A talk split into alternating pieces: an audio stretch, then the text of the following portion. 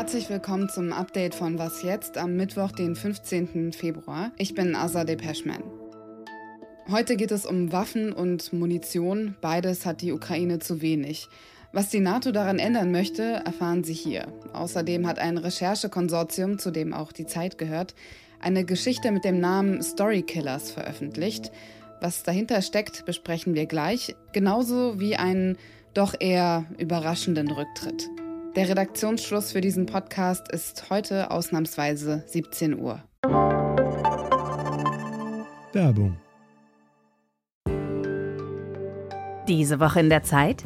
Die Bücher des Frühlings. 16 Seiten blühende Fantasie. Von gefährlichen Liebschaften, einer Flucht auf dem Mississippi und magische Erzählkunst. Das Literaturspezial zur Buchmesse in Leipzig. Die Zeit, Deutschlands größte Wochenzeitung. Jetzt am Kiosk oder direkt bestellen unter zeit.de/slash bestellen.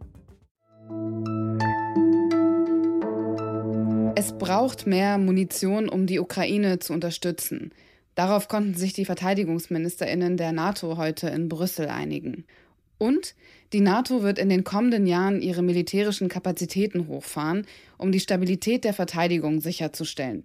Das hat NATO-Generalsekretär Jens Stoltenberg heute angekündigt. NATO's defense planning will drive capability changes for the years to come and ensure that our deterrence and defense remain strong and credible. Ministers also addressed ways to boost industrial capacity and replenish stockpiles of armaments and munitions. Die Ministerinnen haben über die Möglichkeit gesprochen, wie die industriellen Kapazitäten gestärkt und die Waffen- und Munitionslager aufgefüllt werden können. Die Alliierten bieten der Ukraine beispiellose Unterstützung gegen russische Aggressionen, so Jens Stoltenberg heute. Außerdem soll die Luftabwehr des Verteidigungsbündnisses gestärkt werden. Als Konsequenz auf die Sabotageakte auf die Nord Stream Pipeline hat Jens Stoltenberg angekündigt, dass es eine Koordinierungsstelle zum Schutz der kritischen Unterwasserinfrastruktur geben wird.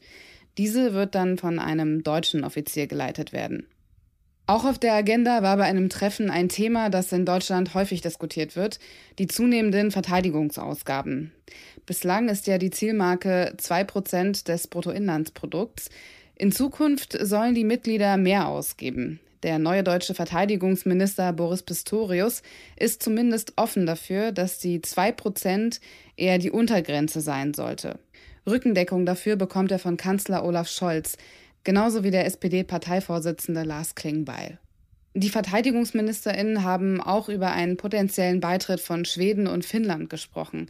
Mit Ausnahme der Türkei und Ungarn haben alle Mitglieder zugestimmt. Die Türkei stellt sich vor allem gegen eine Aufnahme Schwedens in das Verteidigungsbündnis. NATO-Generalsekretär Jens Stoltenberg forderte die Türkei auf, dem Beitritt zuzustimmen. Beide Länder würden die Verpflichtungen für einen Beitritt erfüllen. Desinformation, die Verbreitung von Falschnachrichten, beeinflusst immer wieder in unterschiedlichen Ländern die dortigen Wahlen. Zuletzt ziemlich deutlich zu sehen im Präsidentschaftswahlkampf in Brasilien. Für die einen lohnt es sich auf politischer Ebene, aber diejenigen, die finanziell davon profitieren, sind andere AkteurInnen. Das Recherchekonsortium Forbidden Stories, zu dem auch die Zeit gehört, hat undercover recherchiert und dabei herausgefunden, wie eine israelische Firma Geld damit verdient, Wahlen zu manipulieren, zum Beispiel in Kenia. Fritz Zimmermann aus dem Investigativ-Ressort der Zeit ist an der Recherche beteiligt und ich habe ihn gefragt, wie das funktioniert. Also mit welchen Mitteln schafft es die Firma, die Wahlen zu manipulieren? Für die Recherche haben sich drei Kollegen in Israel aus dem Forbidden Stories Netzwerk als Makler ausgegeben, die für einen Kunden eine Wahl in einem afrikanischen Land verschieben lassen wollen. So sind sie dann auf das Team Roche gestoßen. Die, die Gruppe hat dann mit unseren Kollegen, also mit den vermeintlichen Interessenten, Verkaufsgespräche geführt. Also sie haben ihnen vorgeführt, was sie alles können und unsere Kollegen haben das alles aufgezeichnet eine Sache, die sie immer wieder vorgeführt haben, war Hacking. Äh, sie sind in die Google-Mail-Konten, in Telegram-Konten von Politikern, von Vertrauten von Politikern eingedrungen und haben da im Grunde so eine Tour angeboten unseren Kollegen. Also sie haben sich durch, durch den Google Drive Speicher geklickt, sie sind in Chats gegangen bei Telegram, haben sogar Nachrichten verschickt, also sind äh, in das Privateste dieser Person eingedrungen wo man sich ja relativ einfach vorstellen kann, wie man da Chaos auslösen kann oder noch viel mehr, wenn man während eines Wahlkampfes da so tut, als wäre man eine bestimmte Person und Nachrichten verschickt. Sich in fremde Telegram-Konten einzuhacken, ist das eine. Was bietet diese Firma, die sich als Team Jorge vorgestellt hat, noch an, um Wahlen zu beeinflussen? Das ist tatsächlich das Neue, was, was diese Recherche jetzt auch gezeigt hat dass es äh, eine Industrie für Desinformation gibt. Also solche Anbieter wie diese Gruppe, die eben nicht nur hacken können, sondern so ein Rundumpaket anbieten für, für Wahlkämpfer. Also neben dem Hacken hat äh, das Team Jorge ein, ein Programm vorgestellt, in dem sie in Sekundenschnelle Online-Avatare erzeugen können.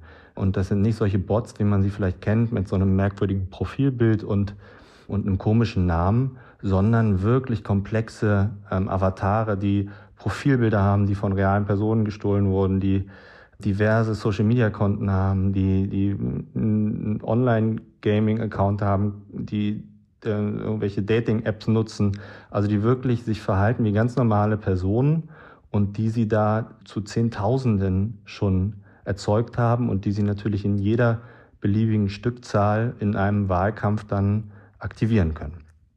Bei dem Thema Desinformation kommt man nicht an der PR-Agentur Cambridge Analytica vorbei, die Donald Trump zur Wahl des US-Präsidenten verholfen haben soll.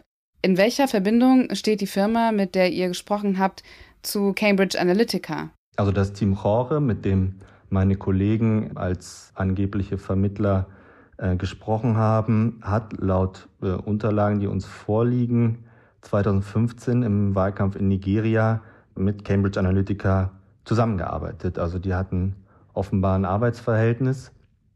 Ähm, es gab immer Gerüchte darüber, auch Berichte im Guardian damals, dass es eine israelische Firma gegeben haben soll, die da in dem nigerianischen Wahlkampf für Cambridge Analytica gearbeitet hat, die möglicherweise den Oppositionskandidaten auch gehackt hat. Die E-Mails, die wir jetzt ähm, sehen konnten, legen nahe, dass es sich dabei um äh, Team Rocher gehandelt hat. Und den Text von Fritz Zimmermann verlinke ich in den Show Notes. Die langjährige schottische Regierungschefin Nicola Sturgeon tritt ab. Das hat sie heute bei einer Pressekonferenz erklärt. Außerdem wird sie ihr Amt als Vorsitzende der schottischen Nationalpartei SNP niederlegen. Teil guter Führung sei es, instinktiv zu wissen, wann der richtige Zeitpunkt gekommen sei, so Sturgeon heute.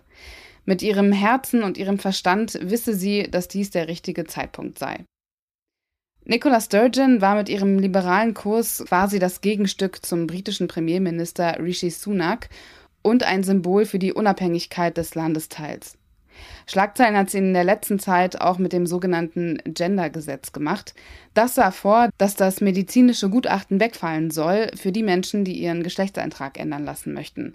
Das schottische Parlament hatte dafür gestimmt. Aber es gab auch viel Gegenwind, insbesondere von der Harry Potter-Autorin J.K. Rowling. Sturgeon stritt einen Zusammenhang zwischen dem Rücktritt und dem Gesetz allerdings ab. Eine Nachfolgerin oder einen Nachfolger gibt es bisher nicht. Was noch? Diese Meldung hört sich irgendwie nach Science Fiction an, aber wenn es hilft, warum nicht? Wie bei vielen anderen chronischen Krankheiten auch, gibt es Medikamente gegen Epilepsie.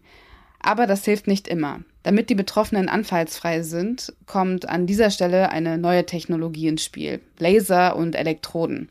Also erst wird eine Elektrode in das Gehirn des Patienten eingesetzt, um herauszufinden, wo der Anfall im Gehirn stattfindet bzw. ausgelöst wird. Und dann wird die entsprechende Stelle operativ per Laser entfernt. Das ist eine recht neue Technologie und hilft vor allem bei Menschen, bei denen Medikamente allein die Anfälle nicht stoppen. Und das war was jetzt bis hierhin. Morgen früh begrüßt Sie an dieser Stelle Pia Rauschenberger. Ich bin Azadeh Peschman. Ihnen noch einen schönen Abend.